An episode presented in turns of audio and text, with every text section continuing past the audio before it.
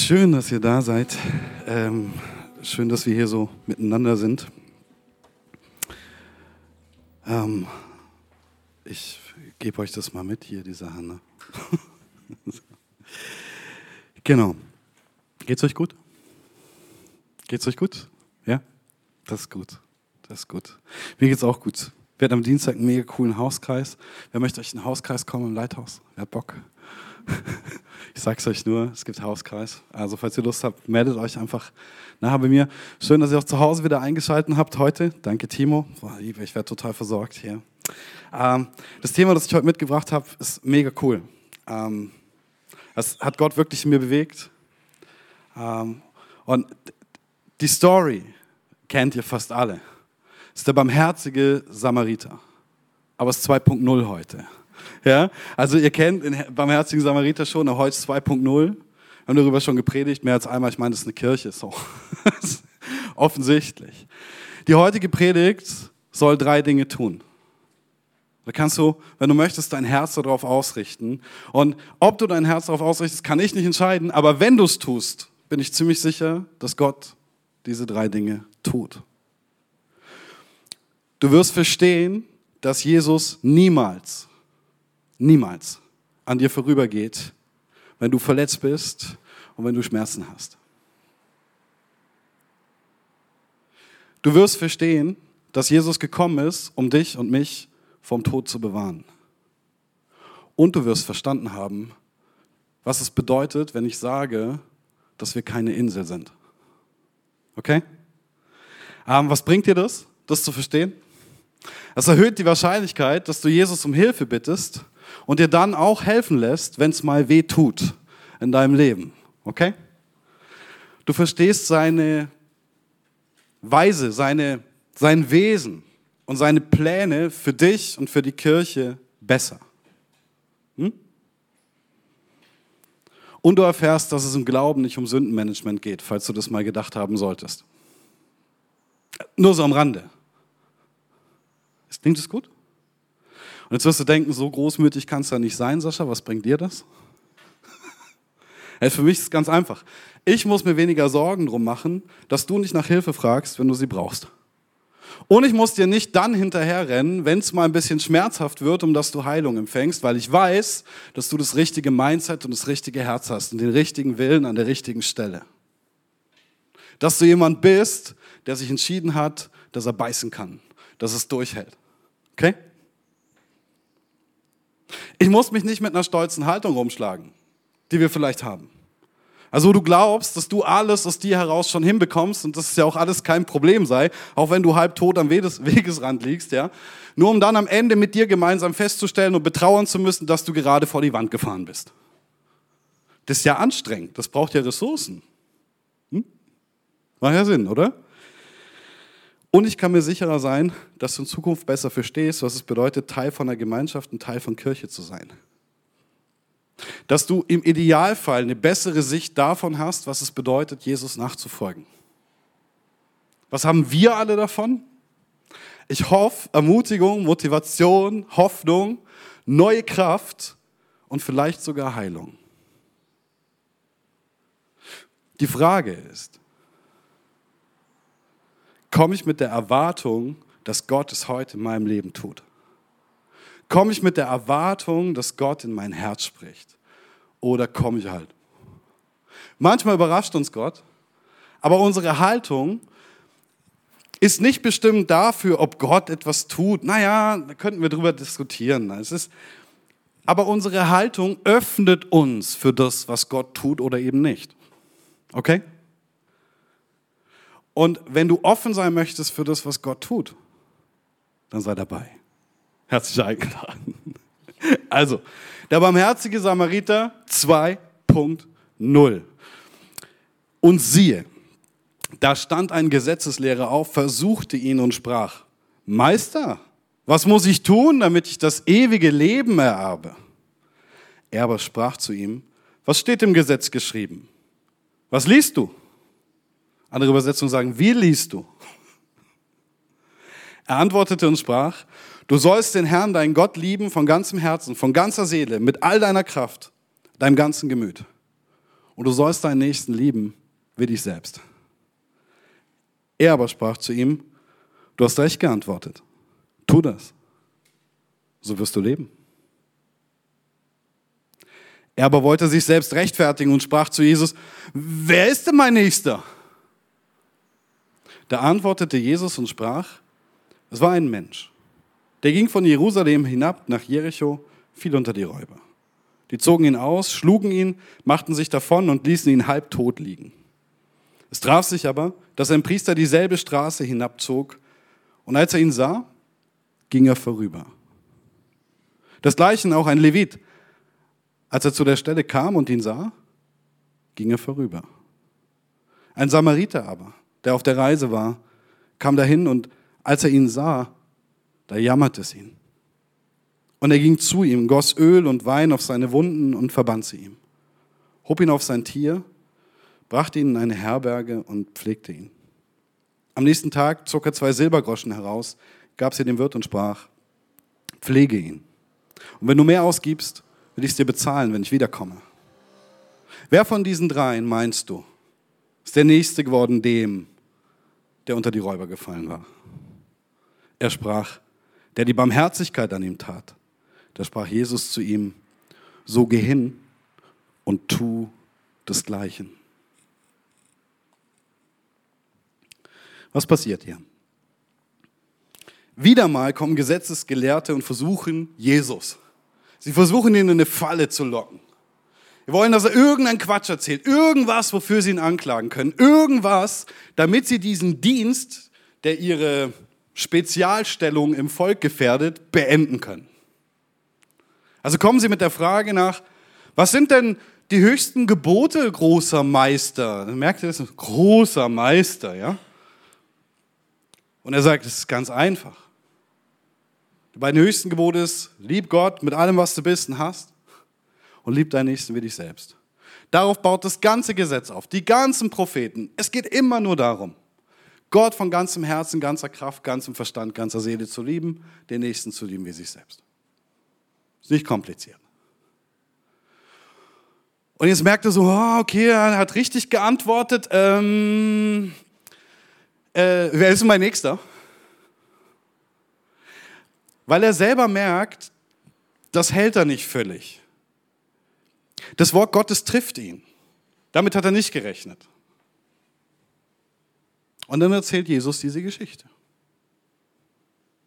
Am Ende fragt er ihn, und? Wer war der Nächste? Ja, der Samariter war der Nächste. Nicht der Levit und nicht der Priester. Gut, mach's genauso. Herzlichen Glückwunsch, viel Spaß. Jetzt weißt du es ja. Ist er verstanden. Es ist eine unerhörte Story, wirklich, die Jesus erzählt. Für, für, für die religiös-jüdischen Ohren zu der Zeit echt schwierig, weil die Juden sind das auserwählte Volk Gottes und die haben sich nicht besonders gut mit den Samaritanern verstanden. Äh, die lebten in den heutigen Palästinensergebieten, speziell so um Nablus rum. Ja? Und ähm, die glaubten auch an den Gott der Bibel. Die glaubten an die fünf Bücher Mose, aber sie glaubten nicht an die Propheten und an die Geschichtsbücher. Für die gab es nur die fünf Bücher Mose. Die hatten auch einen eigenen Berg der Anbetung. Die sind nicht zum Tempel gegangen, die haben gesagt, nee, wir haben hier so einen eigenen, das ist super und wir machen das schon. Und es war natürlich den Juden ein absolutes Dorn im, ein Dorn im Auge, ja? Ging gar nicht. Und Samaritaner waren, sie waren nicht unbedingt gern gesehen in Israel. Ich sag's mal so. Sie waren toleriert, ausgehalten, aber nicht unbedingt gern gesehen. Jetzt erzählt er diese unerhörte Geschichte. Da ist jemand auf dem Weg von Jerusalem nach Jericho. Vielleicht ein reicher Kaufmann, keine Ahnung, wissen wir nicht. Jericho war auf jeden Fall eine wichtige Handelsstadt. Außerdem war es da immer warm und die Schönen und Reichen hatten dort ihre Häuser. Weil in Jerusalem wird es recht kalt, ja, gerade im Winter, dann gehst du einfach runter nach Jericho, ist chillig. Bist am Toten Meer unten in der Nähe, super, ist mega warm. Ja? Und er ist auf jeden Fall auf diesem Weg und er wird von Räubern überfallen. Wird erschlagen, also erschlagen, er wird verschlagen und am Straßenrand liegen gelassen. Jetzt heißt im Text, ein Priester kommt von Jerusalem, denselben Weg Richtung Jericho, Richtung Totes Meer. Er sieht ihn und geht weiter. Warum? Dann kommt ein Levit, der sieht diesen Menschen halbtot im Straßengraben liegen und geht weiter. Warum? Habt ihr eine Ahnung, wieso? Weil es ihm verboten war. Also es ist so, wenn es ein Priester ist, der von Jerusalem kommt, ist es wahrscheinlich, dass er Tempeldienst hat. Wenn es ein Levit ist, der von Jerusalem kommt, dann hat er wahrscheinlich Tempeldienst. Hm? Und was die Priester nicht durften während dem Tempeldienst, war sich verunreinigen. Jetzt liegt er halbtot im Straßengraben. Das heißt, er regt sich ja vielleicht gar nicht mehr, ist bewusstlos. Jetzt läuft dieser Priester vorbei und sieht den und denkt, ja, soll ich da jetzt hingehen? Wenn ich den anfasse und der tot ist, dann habe ich mich verunreinigt, dann kann ich meinen Priesterdienst nicht tun. Der, der Levit denkt genau dasselbe. Der ist zuständig für alle Gerätschaften, ist quasi der Kirchendiener, wenn du so möchtest, der damaligen Zeit im Tempel. Er sagt, wenn ich den anfasse und der ist tot, dann kann ich nicht mehr im Tempel dienen. Ne? Da muss ich eine bestimmte Periode einhalten, eine gewisse Zeit, muss mich waschen, muss alles Mögliche machen und erst dann bin ich wieder fit für einen Dienst. Der Samaritaner macht sich solche Gedanken gar nicht. Der läuft vorbei, der sieht, da ist jemand in Not und geht hin. Hm? Aber er geht nicht nur hin. Er gießt Öl und Wein auf die Wunden. Warum macht man das? Um die Wunden zu desinfizieren und den Schmerz zu lindern. Dass es nicht so brennt danach. Um die Wunde zu verschließen, dass nicht so viel Dreck reinkommt. Hm? Dann packt er ihn auf sein Tier, hilft ihm auf, packt ihn aufs Tier, bringt ihn in eine Herberge und sagt, zum Wirt, kümmere dich bitte. Hier hast du zwei Silbergroschen. Ich muss weiter. Ähm, ich habe ein anderes Ziel eigentlich. Das hatten die Leviten und die Priester ja auch, ein anderes Ziel. Die wollten ja im Tempel dienen. Er hatte auch ein anderes Ziel. Aber er hat seine Pläne aufgegeben. Er sagt auf jeden Fall, ich komme zurück. Und wenn ich zurückkomme, dann bezahle ich dir den Rest. Das ist super. Was tut dieser barmherzige Samariter? Er lässt seine Pläne los. Er ist barmherzig, oder? Ist liebevoll, schenkt Zeit, schenkt Aufmerksamkeit, versorgt diesen halbtoten Mann, der unter die Räuber gekommen ist, er gibt sich hin, lindert seinen Schmerz, heilt, hilft ihm auf, trägt ihn, ist großzügig, gibt, bezahlt die Rechnung, sagt, ich zahle den Rest später, schützt ihn vor weiteren Übergriffen und verzichtet zum Beispiel auf seine Pläne, verzichtet darauf, auf seinem Esel zu reiten, verzichtet auf recht viele Dinge. Nur um diesem Mann Gutes zu tun. Krass, ne?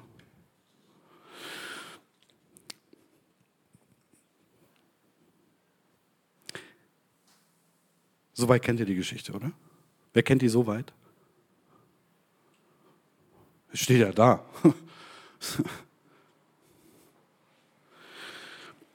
Da kommt einer von der religiösen Elite, Elite und versucht Jesus. Einer von denen, die hoch angesehen sind im Volk. Einer von denen, der die Verantwortung dafür hat, dass Israel geistlich da steht, wo es zu dem Zeitpunkt steht. Und das ist nur ein bedingt guter Zustand. Der versucht ihn aus Selbsterhaltungstrieb, weil er seine Macht erhalten möchte. Für ihn ist es so ein religiöses Game, dass er da mit Jesus spielt. Als Jesus ihn die, Gebo die Gebote wiederholen lässt, hört das Spiel aber schnell auf, weil die Gebote sein Herz treffen. Er will sich rechtfertigen. Schließlich gehört er zur religiösen Elite. Wie steht er denn da? Wer ist mein Nächster? Sag's mir, großer Mann, wer ist mein Nächster? Jesus erzählt diese Geschichte. Und er sagt, dein Nächster ist jeder Mensch in Not im Prinzip, oder? Jeder Mensch ist dein Nächster. Es spielt überhaupt gar keine Rolle. Es spielt keine Rolle, welche Hautfarbe er hat. Es spielt keine Rolle, welche Religion er hat. Es spielt keine Rolle, äh, ob er gelb, grün, lila oder blau ist. Jeder ist dein Nächster.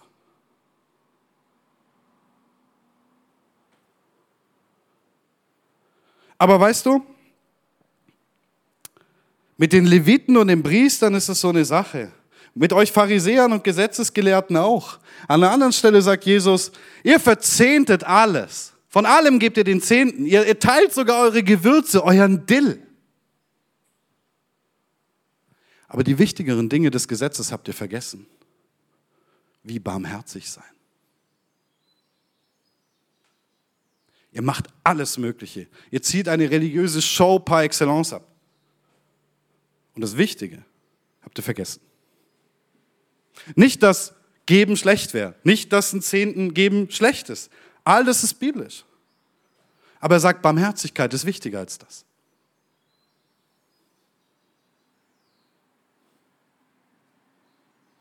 Ja, und jetzt läuft dieser Priester und dieser Levit diese Straße runter in dieser Geschichte.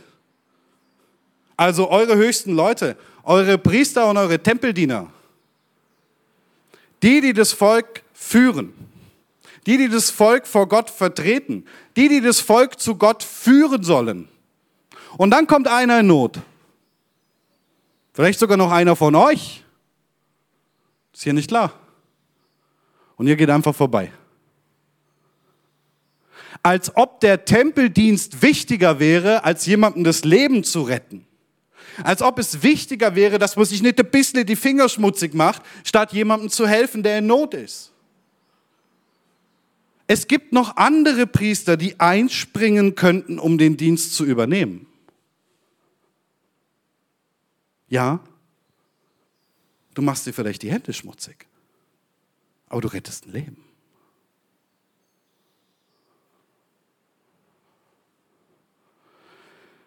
Er sagt ihnen indirekt, so seid ihr. Ihr macht Gesetz auf Gesetz auf Gesetz auf Gesetz. Die Prioritäten haben sich verschoben und verschoben und verschoben und verschoben. Und auf einmal ist es euch wichtiger, dass ihr euch nicht verunreinigt, an euren Plänen festhaltet, damit der Plan eingehalten werden kann beim Priesterdienst, anstatt ein Leben zu retten. Das ist das, was er ihnen indirekt durch die Story sagt. Er meint ja sie. Das ist der Zustand, in dem ihr seid. Und dann kommt so ein Samariter, so ein Samaritaner, so einer von denen, die ihr verachtet. Und das ist das Unerhörte. Den nehmt ihr in dem Beispiel ran. Jemand, der für euch quasi zu den Heiden gehört. Und der ändert seine Pläne. Woher wir wissen, dass er seine Pläne ändert, weil er später sagt, ich lasse dir zwei Silberstücke da, ich muss nämlich weiter. Aber wenn ich zurückkomme, zahle ich den Rest der hat auch ein Ziel, der hat auch eine Aufgabe, der hat auch Pläne. Aber sagt, stopp. Das Leben dieses Mannes zu retten, ist wichtiger als meine Pläne. Für diesen Menschen da zu sein, ist wichtiger als meine Pläne. Was auch immer das sein mag, ist wichtiger als mein Abschluss, businesstechnisch. Ist wichtiger als meine Homies treffen. Ist wichtiger als meine Karriere nach vorne bringen, ist wichtiger als whatever. Weil hier geht es um Leben. Das ist wichtiger.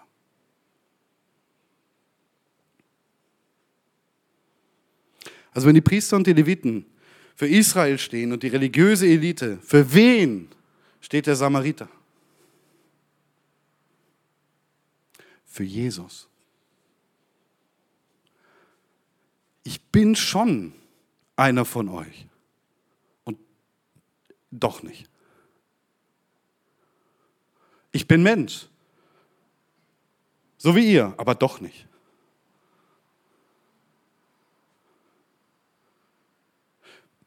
Ich bin schon wie ihr, aber ich bin anders.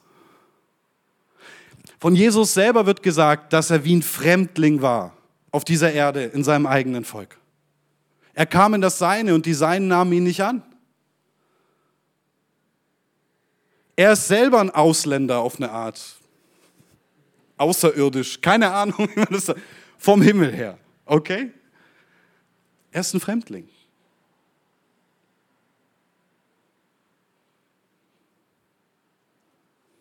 Was er sagt ist, ihr mit eurer Religiosität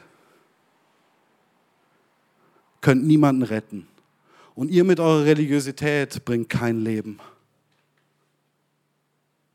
Tod ist es, was ihr bringt.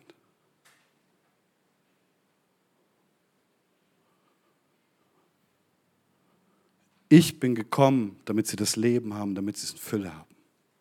Er bleibt stehen. Er bleibt stehen und dann versorgt er seine Wunden mit Wein und mit Öl. Wofür ist Wein ein Bild? Denkt ans Abendmahl, das wir nachher feiern. Blut. Dies ist mein Blut, das für euch vergossen wird. Wofür ist, wofür ist Öl ein Bild? Für den Heiligen Geist. Die Priester wurden immer gesalbt mit Öl, als Symbol dafür, dass der Heilige Geist auf sie kommt und sie salbt. Die Leuchter in der Stiftshütte, die brennen, symbolisieren den Heiligen Geist, das Öl in seinem Haus. Gibt viel in der Bibel. Öl, Heiliger Geist.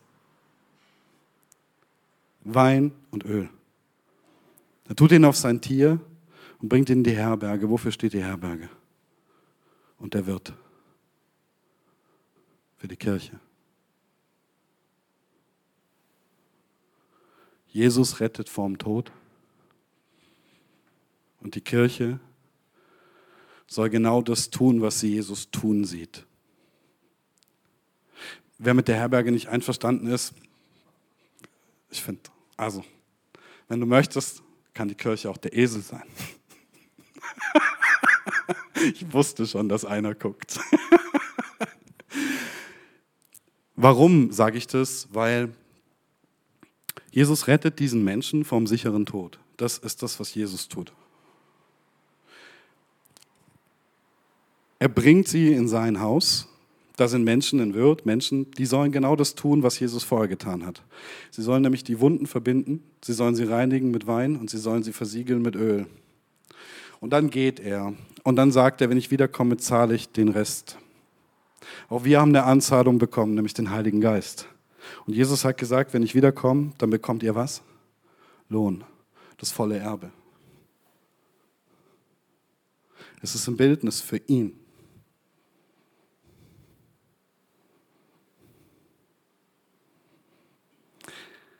Er zeigt ihnen, was es bedeutet, Gott zu folgen. Er zeigt ihnen, was es bedeutet, den Nächsten zu lieben wie sich selbst. Was heißt es für uns? Ist die Frage. Was heißt es für dich? Für mich?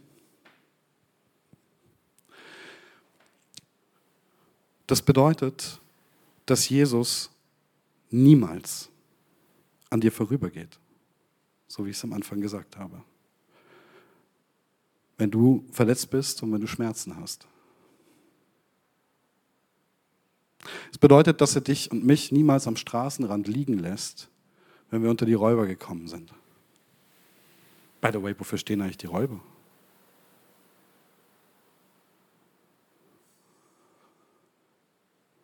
Für den Satan, das Böse, die Sünde, all die Dinge, die uns das Leben kosten können. Hier und in Ewigkeit. Jesus wird sich immer erbarmen, wenn wir, seine, wenn, wir, wenn wir um Hilfe bitten, wenn wir nicht mehr können.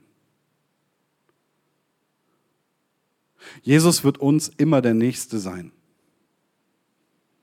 wenn wir den Nächsten suchen und brauchen. Immer. Er wird tun, was nötig ist, damit wir den Tod nicht sehen. Er wird die Wunden verbinden und uns in sein Haus tragen. Er wird alle Schuld von uns abwaschen und uns durch seinen Heiligen Geist heilen. Er wird andere beauftragen, uns mitzupflegen und er wird sicherstellen, dass in seinem Haus immer genug Ressourcen, immer genug Gaben, immer genug Kraft vorhanden ist, damit wir das bekommen, was wir brauchen, um der zu werden, der wir sein sollen.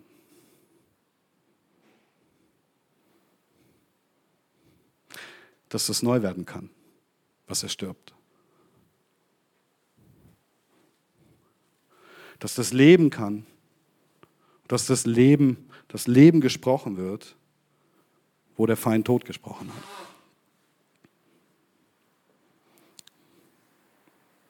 Es liegt an uns, ihn und seine Berufenen zuzulassen. Das ist unser Job.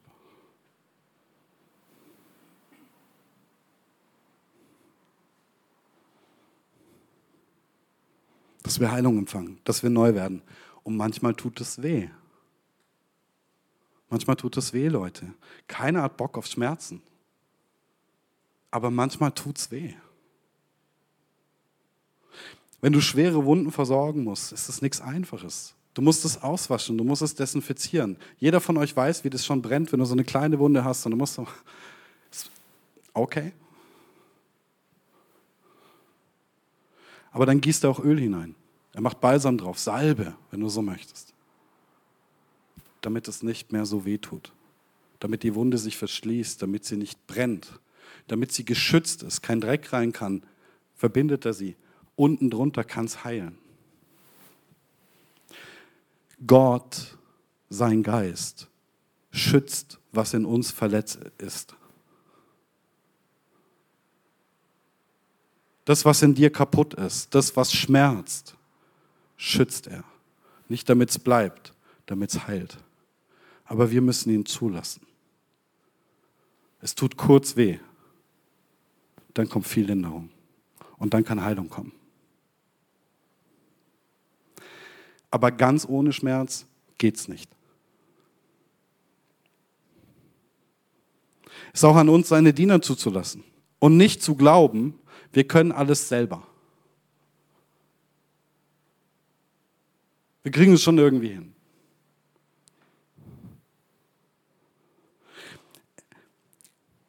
Das magst du in Zeiten machen, wo es dir gut geht. Oder nicht schlecht. Und dann kommen diese Zeiten, wo du dich vollkommen überfordert fühlst und ohnmächtig bist, weil du vielleicht dem Bösen begegnet bist und es dich zutiefst erschreckt hat. Weil du deiner Grenze begegnet bist und es dich erschreckt hat. Weil du deinem Unvermögen und vielleicht sogar dem Bösen in dir begegnet bist und es dich erschreckt hat.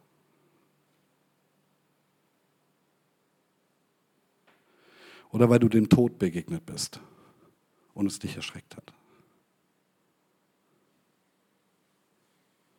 Wir kriegen nicht alles selber hin. Es gibt Dinge, die kriegen wir nicht hin. Die haben Macht über uns, nicht wir über sie.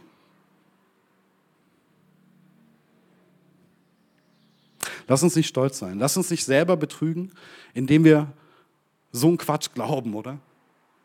Macht es schon. Jesus ist hier, um zu helfen, zu retten und zu erlösen. Schlag ihn nicht weg, auch dann nicht, wenn es mal weh tut. Lass es zu, dass er dein Arzt ist. Weißt du, was die Alternative ist? Dass du an deiner Krankheit stirbst.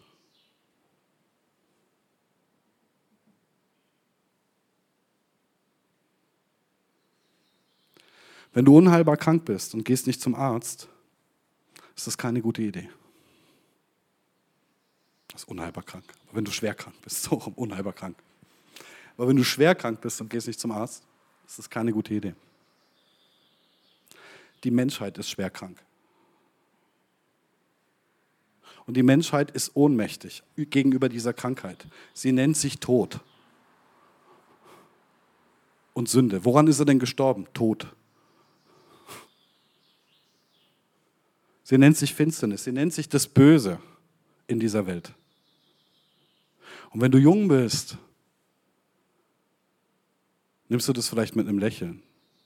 Je älter du wirst, desto weniger lachst du. Du hattest einfach mehr Zeit, dem Bösen zu begegnen. Du hattest einfach mehr Zeit, deinem eigenen Unvermögen zu begegnen oder der Sünde. Du hattest einfach mehr Zeit, den Tod zu sehen und was er anrichtet, was er mit Menschen tut. Und das Schöne dabei ist ja irgendwie auch noch, du selber kommst dem immer näher. Du denkst anders. Wenn du 20 bist und du sagst jemandem, einem 20-Jährigen sagst du, hey, vor fünf Jahren, guckt dich an, sagst, ja eine Ewigkeit her. Ja klar, ist ein Viertel von seinem Leben. Wenn du einen 50-Jährigen hast und sagst vor fünf Jahren, sagt er, ja, das wäre da neulich. Das wäre nicht so lange her. Ja, weiß ich noch. Weiß halt nur ein Zehntel. Okay. Wenn wir Heilung und Barmherzigkeit von Jesus empfangen haben, sollen wir die weitergeben. Bevor Petrus Jesus verleugnet, sagt er was zu ihm. Also, dass er ihn verleugnet, okay. Aber was sagt er sonst noch? Er sagt, ich habe für dich gebetet, dass dein Glaube nicht aufhöre. Und dann sagt er, wenn du dich der einst bekehrt hast, also wenn umgekehrt bist, von deinem Verleugnen und diesen ganzen anderen Sachen und deiner Angst und diesem Nichtvertrauen, Unglaube, dann geh hin und stärke deine Brüder.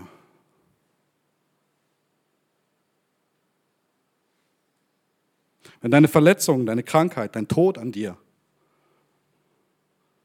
dann mal weg ist, wenn ich dir gedient habe darin, wenn ich dich geheilt habe,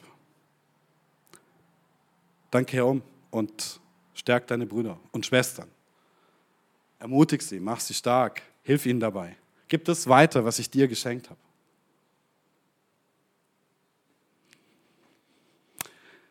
Darf ich eine ketzerische Frage zum Schluss stellen?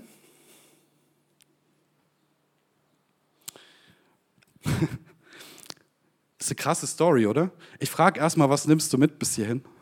Ruf mal, ruf mal vor, das finde ich gut. Gib mir Zeit zu trinken. Jesus geht nicht vorüber, wenn du verletzt bist und Schmerzen hast. Gut. Was nimmst du noch mit? Bitte? Er versorgt dich. Er versorgt dich. Mhm. Richtig. Stellt dir Menschen zur Seite und er selber dient an dir und dient dir. Ja, mhm. super. So ist es. Wo du Segen empfangen hast, gib ihn weiter. Wenn du versorgt bist, geheilt bist, dien anderen. Cool. Was noch?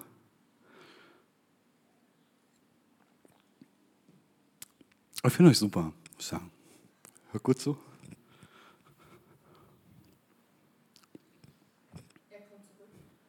Er kommt zurück. Und bis dahin hätten wir eine Aufgabe, oder? Welche denn?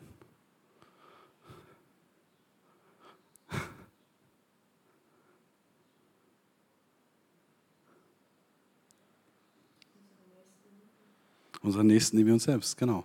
Und den Menschen dienen, die er zu uns führt. Richtig? Und zwar mit seinem Blut und der Kraft des Heiligen Geistes. Amen. Und dafür gibt es am Ende was? Lohn. Cool. Ihr seid super. Aber wir haben schon eine Anzahlung.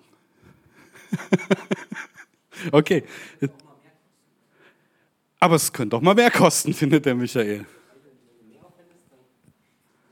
Wenn du mehr aufwendest, richtig, wenn du mehr aufwendest, will ich es dir bezahlen. Cool. Okay. Ich möchte ketzerische Frage stellen. Was wäre eigentlich, wenn dieser coole, barmherzige Samariter nicht angehalten hätte? Priester, Levit,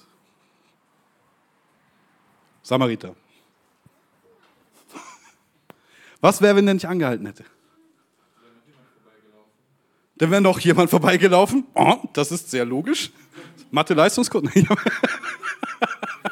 Dann wäre noch jemand vorbeigelaufen. Guter Punkt. Und? Die Frage wäre, ob er da noch lebt. Das ist so. Und es könnte gut sein, dass er einfach an seinen Verletzungen gestorben wäre, oder? Ziemlich wahrscheinlich. Wenn da steht im Text, er ist halb tot quasi, dann fehlt nicht mehr bis ganz tot, bis ganz tot, ne? Was wäre, wenn der Wirt den Verletzten nicht weiter gepflegt hätte?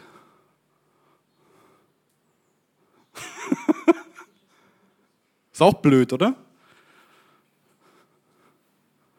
Das ist so wie in der Rettungswagen ins Krankenhaus fährt und sagt, nee, wir haben zu. Sorry. Sorry. Tut mir leid. Ja, wir sind manchmal schon so, gell? So als Christen und als Kirche so. Rettungswagen kommt, oh, sorry, geil sein.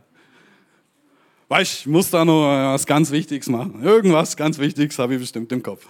Irgendwas. Ist ganz bestimmt wichtiger als Jesus oder die Person, die gerade in mein Leben kommt. Okay. Also wenn er gestorben wäre, wen hätte es dann, also was wäre dann anders gewesen? Abgesehen davon, dass wir eine ziemlich entmutigende Geschichte haben. Also, was wäre anders gewesen? Der Mann stirbt. Er ist tot. Offensichtlich. Was noch? Seine Freunde hätten einen Freund verloren. Seine Familie hätte vielleicht einen Vater verloren einen Sohn verloren. Einen Großvater, who knows?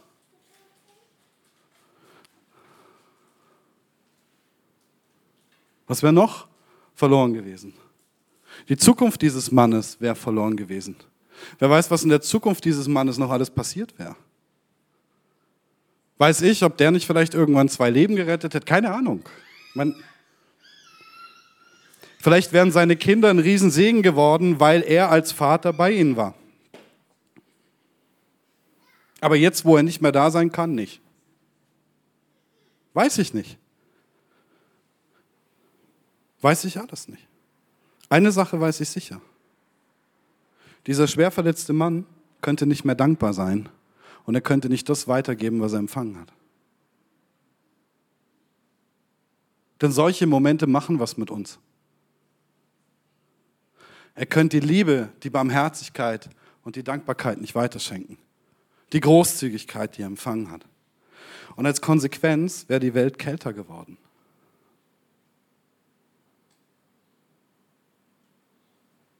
Sie wäre nicht nur kälter geworden, weil der Samariter auch nichts tut. Das zeigt nur, dass sie kalt ist. Kälter geworden, weil eine Chance verpasst ist, dass ein Mensch jemand werden kann, dass in seinem Herz was passiert, was andere segnet. Amen. Ah. Wir sind keine Insel. Alles, was wir tun und alles, was wir nicht tun, hat nicht nur Auswirkungen auf uns, sondern auf jeden von uns.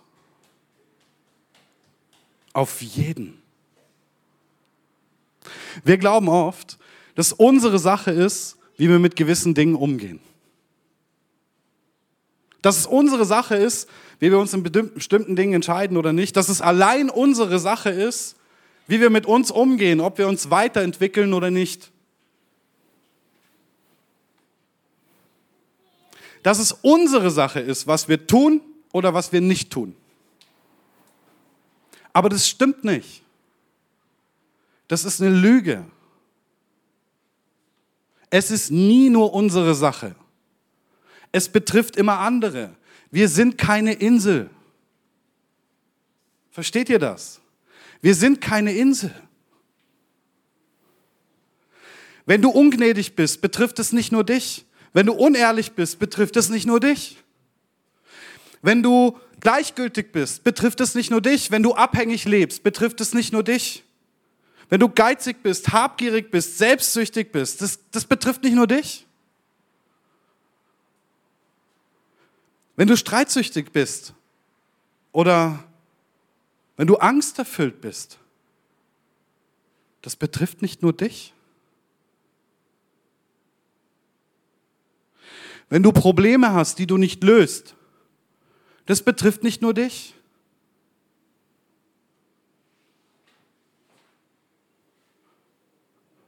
Wenn du Traumata hast, die du nicht löst, betrifft es nicht nur dich.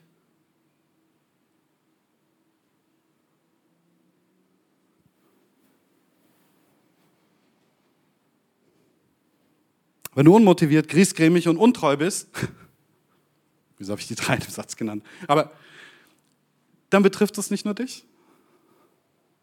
Wenn du unzuverlässig bist oder Beziehungsschwierigkeiten hast, betrifft es nicht nur dich.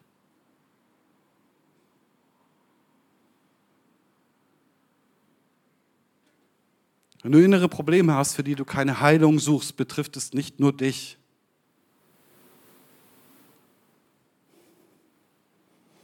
Und wenn du beratungsresistent und wahrnehmungsgedämpft bist, betrifft es auch nicht nur dich. Das hat Auswirkungen auf jeden von uns. Verstehst du das? Wer ist mein Nächster, geht in beide Richtungen.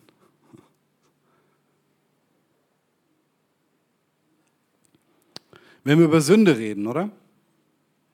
Da meinen wir oft Dinge, die wir falsch machen.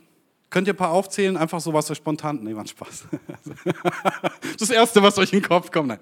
Wenn wir über Sünden reden, dann meinen wir oft das, was wir falsch machen. Also Dinge, die uns schaden oder die anderen schaden. Hm? Aber wir denken meistens über das, was wir tun oder das, was wir getan haben, nach. Oh, ich habe gelogen ah, vergib mir Jesus und mit ganz viel Mut frage ich auch die Person um Vergebung und bin ehrlich. So ein bisschen das Denken. Wir denken super selten darüber nach, was wir nicht getan haben.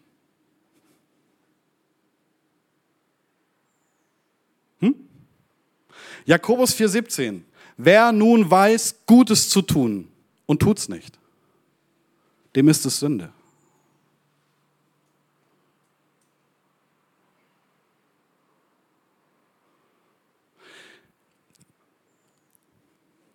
Wer nun weiß, Gutes zu tun, tut es nicht, dem ist Sünde. So wie die Priester und Leviten. Was ist wichtiger? Der Tempeldienst, der ersetzbar ist, oder ein Leben retten? Was ist wohl in der Wertehierarchie Gottes höher angesiedelt? So ein No-Brainer, ne? Eigentlich. Wer nun weiß, Gutes zu tun, tut es nicht, dem ist Sünde. Und das ist so crazy. Wir sind oft wie, wie diese Priester und diese Leviten im Vermeidungsmodus.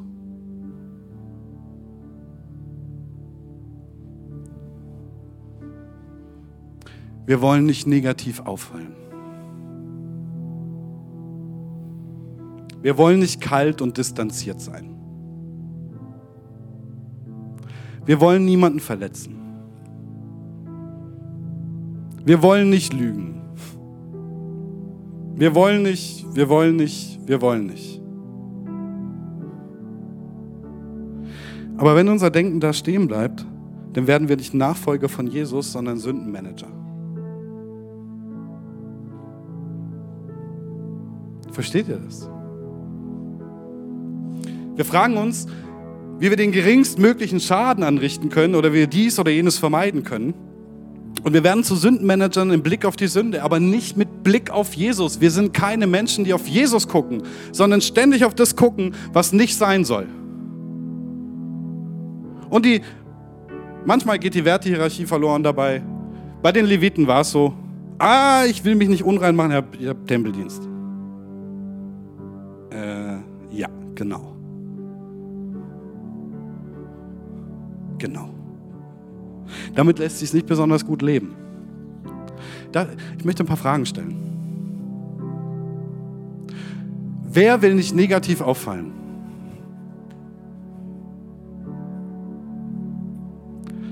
Aber willst du positiv auffallen?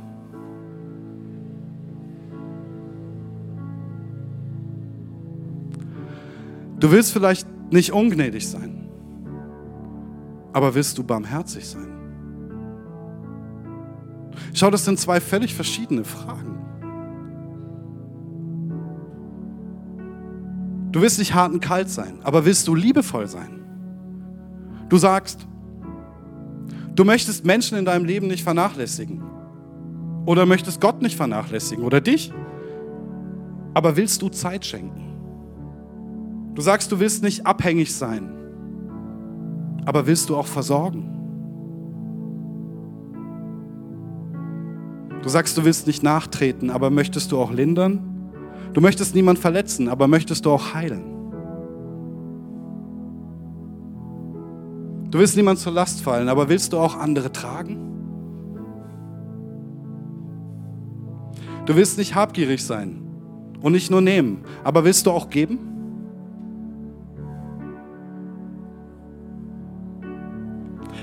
Du willst nicht gleichgültig sein, aber willst du dich auch hingeben?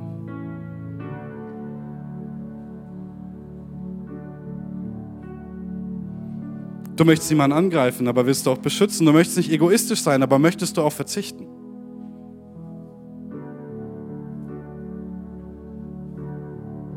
Du willst niemanden gefährden, aber willst du auch retten?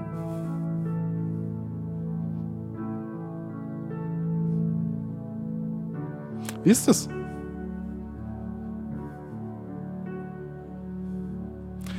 Bist du im Vermeidungsmodus oder folgst du Jesus nach? Bist du Sündenmanager geworden oder bist du ein Nachfolger Jesu, der brennt? Willst du vermeiden oder willst du erreichen?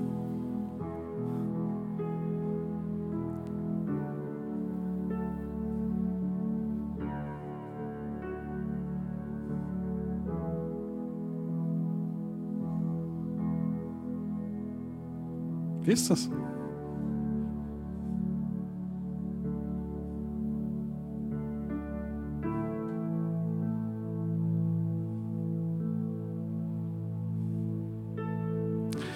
Wenn du dich mit dem Vermeiden beschäftigst, wirst du immer blinder werden für deinen Nächsten und für dich selbst.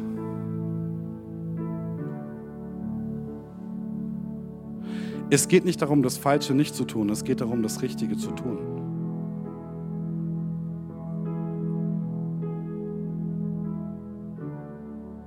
Jesus hat dich nicht berufen mit, komm zum Kreuz, ich vergebe dir deine Sünden, dir ist vergeben, du bist erlöst, basta.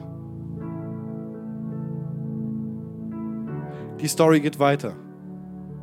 Ich fahre in den Himmel auf, ich sende meinen Heiligen Geist zu euch, der gibt euch Kraft aus der Höhe, der befähigt euch, der macht euch neu, der bildet den neuen Menschen euch heran. Euer Geist, euer Sinn, euer Denken, euer Fühlen wird verändert in mein Denken. Ihr werdet denken, wie ich denke, ihr werdet fühlen, wie ich fühle. Ihr werdet meinen Willen erkennen und ihr werdet meinen Willen tun. Ihr werdet ihn nicht tun, weil ihr ihn machen müsst, ihr werdet ihn tun, weil ihr ihn machen wollt. All das wird mein Geist in euch machen, nicht Herr und Kraft, nicht ihr in eurer Kraft, nicht ihr Menschen, nicht eure Disziplin, nicht euer Self-Improvement, nicht euer Vermeiden, nicht euer Blablablub. Ich mache das.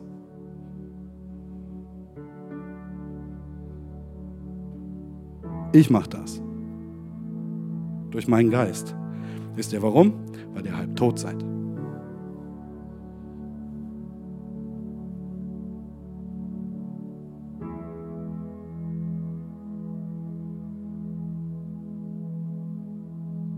Könnt etwas erreichen, ihr könnt unter großen Schmerzen und Anstrengungen vielleicht viel erreichen, für einen Halbtoten halt.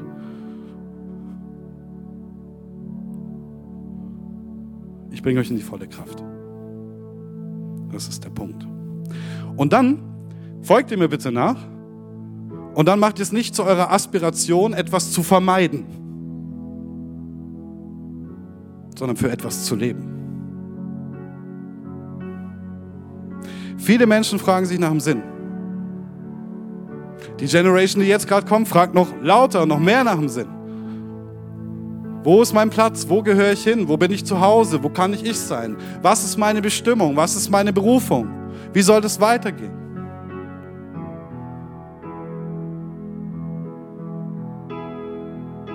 Die Antwort liegt nicht in der Vermeidung. Die Antwort liegt nicht im Nichtsein. Die Antwort liegt nicht darin, etwas nicht zu tun und alles zu vermeiden. Die Antwort liegt darin, etwas zu tun und sich zu bewegen auf Jesus zuzugehen, aus seiner Kraft zu leben. Seine Kraft ist nicht dazu da, dass du wegrennst und vermeidest. Die ist dazu da, dass du gerade stehst. Und darin sind die Kämpfe, da sind die Schwierigkeiten, da erlebst du Gottes Güte, da erlebst du Gottes Versorge, da erlebst du Gottes Power. Da wirst du es erleben, was es heißt, wenn der Geist dich das erste Mal völlig übernimmt. Wenn du da stehst und, boah, Was geht gerade? Wenn du seine Kraft in dir merkst.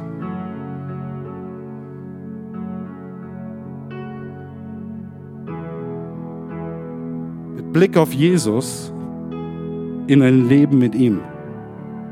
Statt mit Blick auf die Sünde in ein Leben in Isolation. Amen. Ich möchte es mit euch das Abendmahl feiern, weil wir als Christen eine Einheit sind.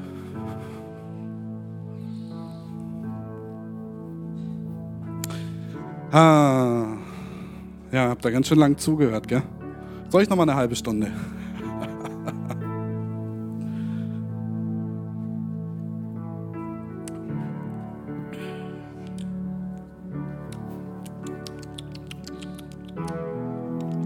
Nee, ich lass es.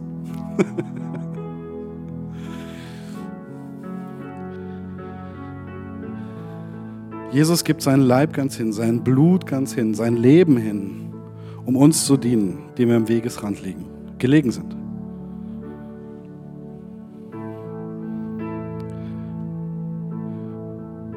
Damit wir zu dem Gefäß werden können, das den Heiligen Geist empfängt und aus seiner Kraft lebt damit uns neu machen kann. Das feiern wir am Abendmahl. Und ich würde euch bitten, dass ihr euch jetzt kurz Zeit nimmt und euch überlegt, wo ihr am Wegesrand liegt.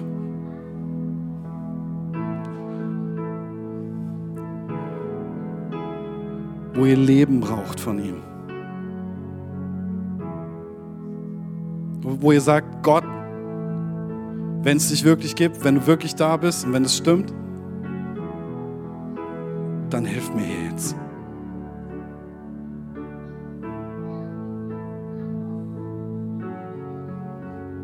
Ich kann nicht mehr.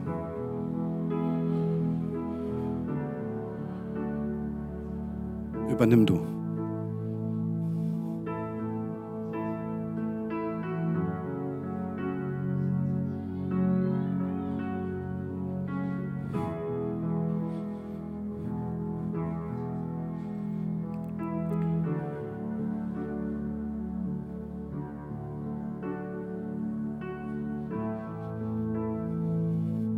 Jesus, du siehst, wo wir müde sind. Du siehst, wo wir verletzt sind.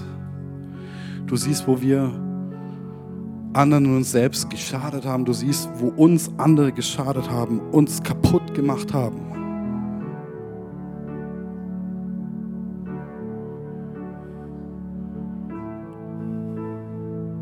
Du siehst die Fallstrecke des Feindes,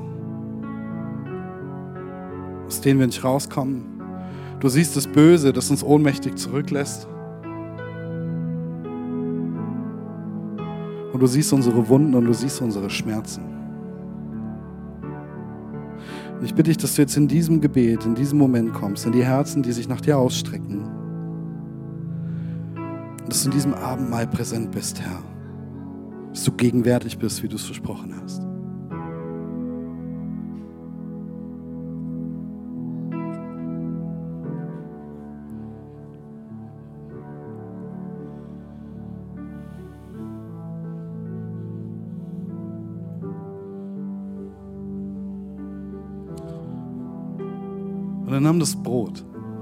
Brach's und sprach, dies ist mein Leib, den ich für euch hingebe. Nehmt und esst alle davon.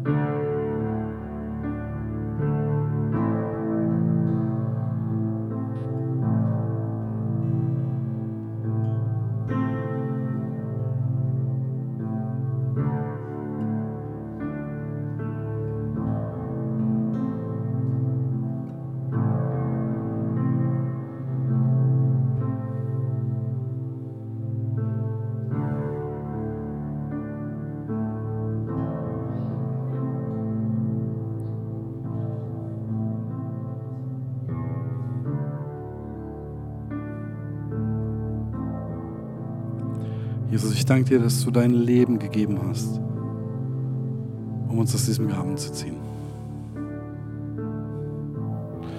Ich danke dir, dass nichts sich davon abgehalten hat.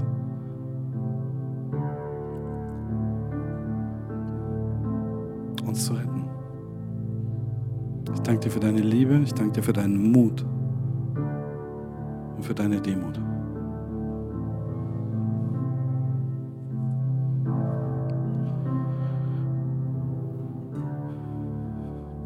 Das gleiche nahm er auch den Kelch und sprach, dieser Kelch ist der neue Bund in meinem Blut, das ich für euch vergieße.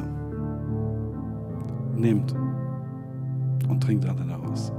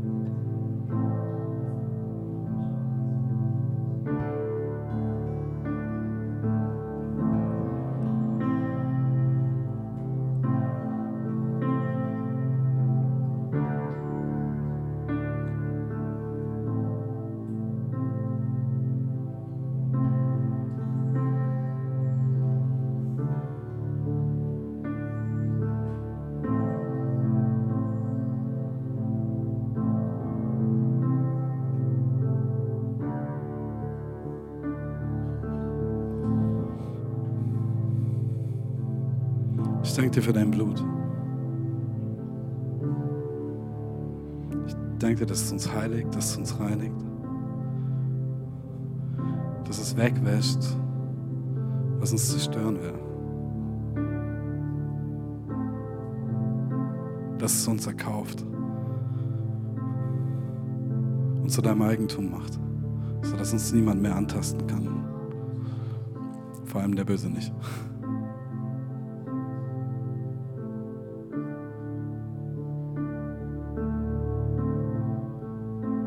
Jesus, wir rufen dich an, wir rufen dein Blut an, das du für uns vergossen hast. Wir bitten dich, reinige uns von aller Schuld.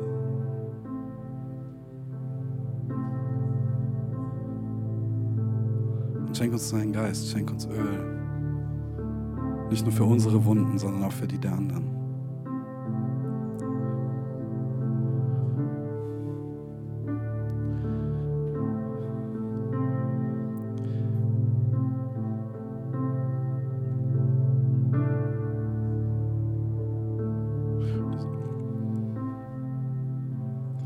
Habe den Eindruck, auch ähm, wie Jesus sagt, so, ich kenne deinen Tod und ich kenne deinen Schmerz,